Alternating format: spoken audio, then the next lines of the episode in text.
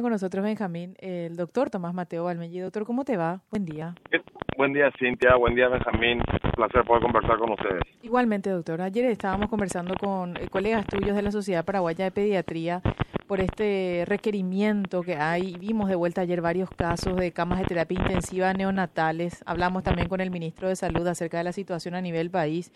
Y bueno, eh, queríamos eh, ver contigo, doctor, hablar contigo un poco de la situación actual y, y tu, tu, visión, porque entendemos de que esta situación obviamente va a seguir. Hay muchos casos de, de, chicos muy complicados y bueno, un sistema de salud público que no prácticamente no, no da abasto para estos casos muy graves. Mira, esto lo único que demuestra es que la pandemia no nos enseñó nada. Absolutamente, estamos de acuerdo. ¿verdad? Eh, estamos en la misma de todos los años.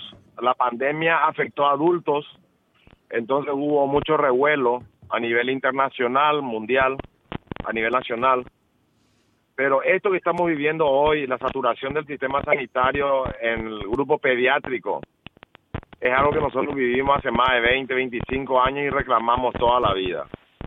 Hoy el sistema sanitario es, no está colapsado, pero está saturado. Mm. Es, es, una alerta. Una, eh, estamos en alerta no, hay camas en terapia intensiva. Eh, es más, estamos estamos transfiriendo pacientes del sector público. A mí me tocó el viernes de noche trasladar un paciente del sector público al sector privado, ¿verdad? Y eso es un costo muy grande para, para la gente, ¿verdad? Y estamos viendo que, eh, como todos los años, están circulando el sincicial respiratorio, el virus de la influenza, y nosotros eh, seguimos sin respuesta sanitaria a nivel público, ¿verdad? Realmente no sé qué se hizo con esos mil millones de dólares de presupuesto básico más los mil seiscientos millones que se dio en el primer año de pandemia. ¿Dónde están los hospitales, los, eh, las plantas de oxígeno, la cama de terapia intensiva. Mm. La cama de terapia intensiva, el arreglo con, el, con, con la, industria farmacéutica que provee medicamentos al Estado. Es decir, estamos en la misma de siempre. Es, es llorar sobre mojado. Qué, qué penoso. Realmente ese es el balance después de una situación tan dramática como la que, trágica, como la que vivimos, extrema, y toda la inversión que en teoría se tuvo que haber realizado y el aprendizaje que se debió extraer de ese proceso traumatizante estamos igual. Entonces, en realidad no estamos igual, estamos peor porque pasamos por todo aquello y ahora nos encontramos desprovistos de herramientas para hacer frente a una situación que se repite de manera anual. Eh, y si ahora... Y se, va a, seguir repitiendo de manera anual. si nosotros no, no, no incrementamos, no, no, no, no, no, fortalecemos el sistema sanitario, no lo hacemos más eh, interactivo, ¿verdad? El sistema público, previsional y privado que interactúen entre ellos para optimizar recursos humanos, edilicios. Eh, si nosotros no hacemos que la medicina sea un poco más equitativa, ¿verdad? Eh, nosotros vamos a seguir con estos problemas de salud que hacen que finalmente sea un pueblo enfermo, ¿verdad? Porque estamos viviendo enfermos de marzo del 2020, que comenzó con COVID, que siguió con chikungunya, que ahora entró sincicial respiratorio influenza, y esto es algo de nunca acabar, ¿verdad? Ahora vos decías, eh, la situación, la definición es estamos con los hospitales saturados, no colapsados. Y, pero esta historia recién comienza, estos virus eh, que estás mencionando, que afectan principalmente al sector pediátrico, probablemente se agudice el problema en, los próximos, en las próximas semanas. ¿Podemos llegar a un una situación de colapso en, el sistema, mal llamado sistema de salud? Sí, por supuesto que podemos llegar. Pero esto no comenzó ahora, comenzó ya en mayo. Estamos en la sexta semana por ahí de brote.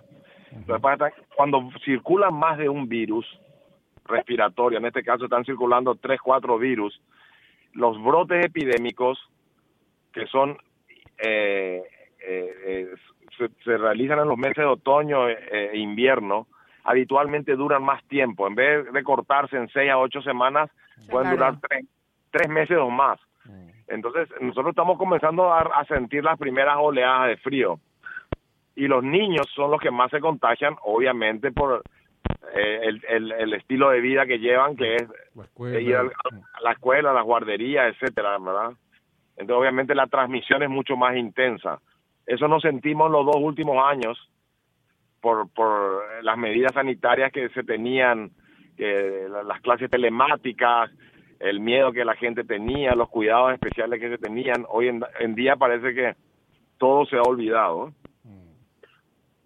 Y obviamente un estado inerte, paquidérmico, que aparentemente solo piensa, no sé en qué, ¿verdad? Porque mira que se insistió sobre que hay una deuda de décadas con el sistema sanitario y con el pueblo paraguayo, ¿verdad? A través del sistema sanitario educativo. Esperemos que este nuevo quinquenio aporte soluciones o por lo menos oriente a las soluciones futuras, ¿verdad? Porque esto no se resuelve en un año, en dos, ni en tres, ni en un quinquenio, ¿verdad?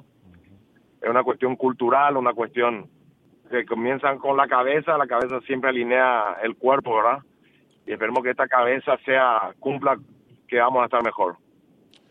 ¿Cuál es, el, eh, en base a qué hipótesis, qué escenarios nos enfrentamos en las próximas semanas en lo que respecta a esta situación de, de los niños y los cuadros respiratorios también? ¿Y qué? Un colapso, un colapso sanitario. Es decir, las, las camas de terapia en el sector público y privado están, están, están en, trabajando a, a un 95, 100%. eh, nosotros estamos viendo cuadros muy severos que antes no veíamos con tanta asiduidad. Eh, ¿Por qué, doctor? ¿Por qué se cree que, que, se ven casos más graves? Y yo creo que porque la gente eh, no se vacunó como se tenía que haber vacunado contra la influenza. Mm. Y eh, también en los niños pequeños, vamos a decir los escolares para que se entiendan, los de 5, 6, 7 años, mm. como estuvieron casi dos años y medio resguardados, resguardados no crean esa inmunidad adquirida que habitualmente tenían que haber formado. Mm. Entonces hoy eh, los encuentran totalmente vulnerables desde el punto de vista inmunológico. Esa podría ser una explicación, ¿verdad? La otra es que eh, también la gente no, no guarda los recaudos eh, que supuestamente han aprendido, ¿verdad? El niño enfermo, en vez de quedarse en la casa bajo los cuidados de la madre, hoy la madre sale a trabajar, eh, que, eh, prefieren llevarle a las guarderías o a los colegios enfermos. Y eso crea brotes interescolares. Y eso luego se transmite a, los hogares y los de los hogares van a la, al área laboral cuando los padres se infectan. Y se produce una cadena epidemiológica que es imposible de cortar. Y, y, es, y es agotador porque para los padres y para los médicos porque el niño nunca se cura. Yo pensé que era mi hijo nomás doctor no, no, no, no, no, no es tu hijo. Ya quería eh, pedir cambio, algo, ya porque tres meses de moco tenemos y catarro. Y porque son diferentes virus. Sí, entra uno, sale otro. Sale uno, exactamente, ¿verdad? Y tenemos una mezcla de rinovirus, influenza, artificial respiratorio, virus para influenza. Y no te, no te, olvides que estamos saliendo del estrés del chikungunya. Sí, mm, sí, apenas salimos de eso, apenas. Y, y, después un, un pequeño rebrote de, de, dengue en el, en el mes de febrero y marzo. Mm. Es decir, ahora el eh, mosquito, el mosquito nos tiene más tranquilos ahora, ¿verdad? Ahora sí, con, mm. esta, con estos, fríos, sí. Con estos fríos Ahora tenemos otras carachas. los reservorios desaparecen. Ya que mencionaste que vamos a estar mejor, te quería consultar tu, tu opinión respecto a ciertos nombres que circulan, obviamente que no son oficiales, ¿verdad? Pero se habla de la posibilidad de que el doctor Borba continúe como ministro de Salud, se habla del director de INERAN también como uno de los nombres que giran alrededor de la posible designación como futuro ministro de Salud. ¿Qué opinión te merece y si vamos a estar mejor? Mira, lo que te puedo, yo no puedo opinar sobre mis colegas, ¿verdad? Le conozco al doctor Pipo Ávila, es mi compañero de colegio, ¿verdad? Él es el de Linerán, ¿verdad? El de Linerán es un, un, hombre íntegro, eh, pero acá el que, el, que, el que entre a ser ministro de salud tiene que entrar con eh, la bendición del, del Ejecutivo para hacer cambios estructurales realmente importantes.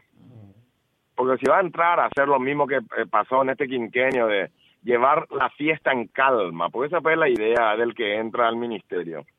Que entra al ministerio quiere llevar la fiesta en calma, mm. ¿verdad?